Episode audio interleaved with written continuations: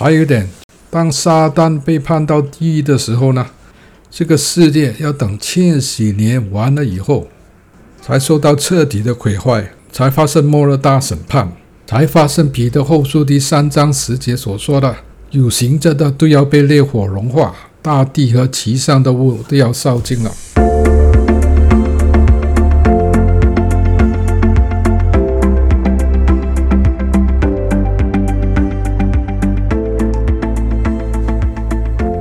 大家好，今天的经文来自以赛亚书第十四章第九节到第十七节。在下的地狱就因你震动，他在你来的时候迎接你，他因你惊动在世成为首领的一切死人，他使那成为列国君王的都离位起来，他们都要发言对你说：你也变为软弱，像我们一样吗？你也成了我们的样子吗？你的卫士和你琴瑟的声音都下到坟墓，你下铺的是虫，上盖的是蛆。路西弗早晨之子呀，你何竟从天垂落？你这共败列国的，何竟被砍倒在地上？因你心里曾说：我要升到天上，我要高举我的宝座在神中心以上，我要坐在聚会的山上，在北方的极处，我要升到高云之上，我要与至上者同等。然而你必水落地狱，到坑中之旁。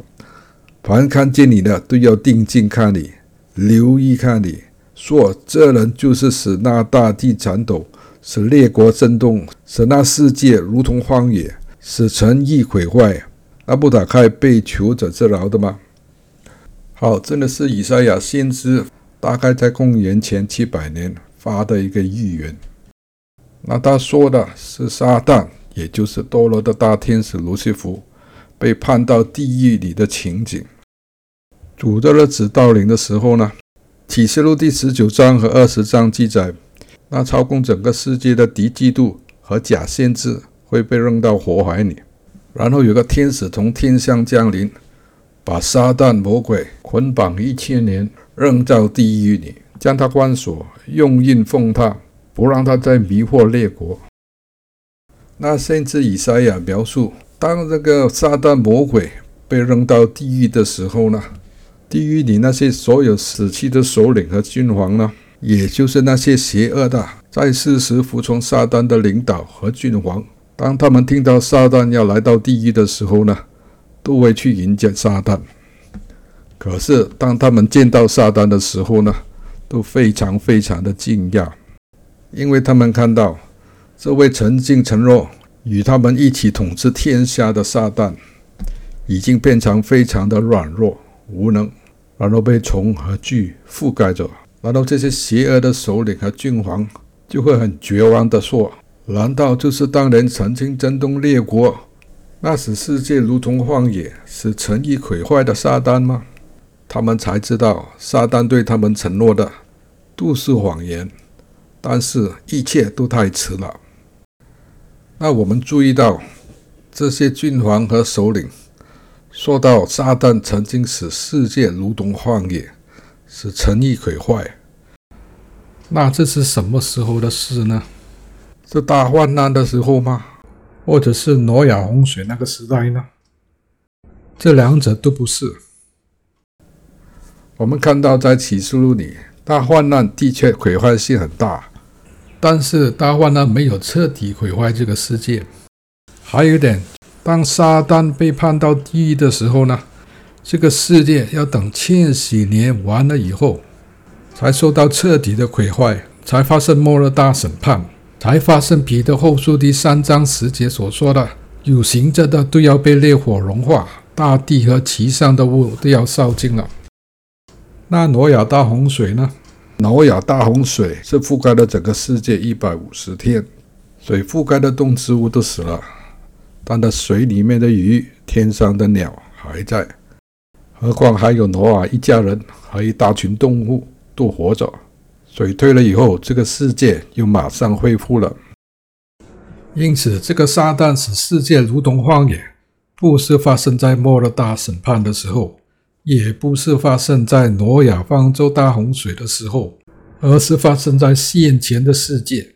被判下来的撒旦，结果掌控了整个世界，邪恶和罪恶充满了整个世界，上帝的荣耀就离开了，先前的世界受到了审判，就消灭了。大洪水覆盖了整个世界，把这个地球变成圆面黑暗、空虚混沌。这个审判把先前世界的动植物一瞬间完全的消灭了。彼得后书第三章第五节说：“故此，当时的世界被水淹没，就消灭了，也就是说，找不到它的痕迹了。”这个当时的世界，就是创世纪里上帝还没说要有光之前的世界。说到被毁坏的先前世界，以利米书第四章第六节说：“我观看，不料肥地变成荒地，一切城邑在耶和华面前，因他的烈怒都被拆毁。”那我们晓得，这个先前的世界呢，原来是肥地，原来是充满生气、美丽、完整的一个世界。然后呢，这个世界也有诚意，那会有人类吗？应当没有人类，因为圣经说亚当是第一个人。那为什么会有成衣呢？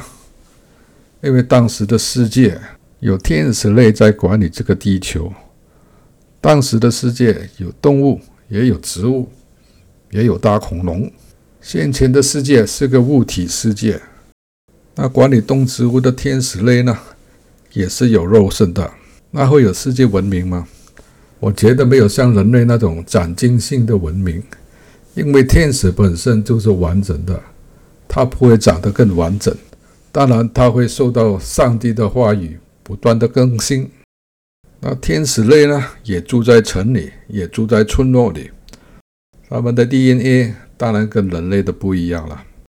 一九三零年，在美洲一个叫 Biloxi Creek 的地方呢，考古学家在一个挖取的石层里。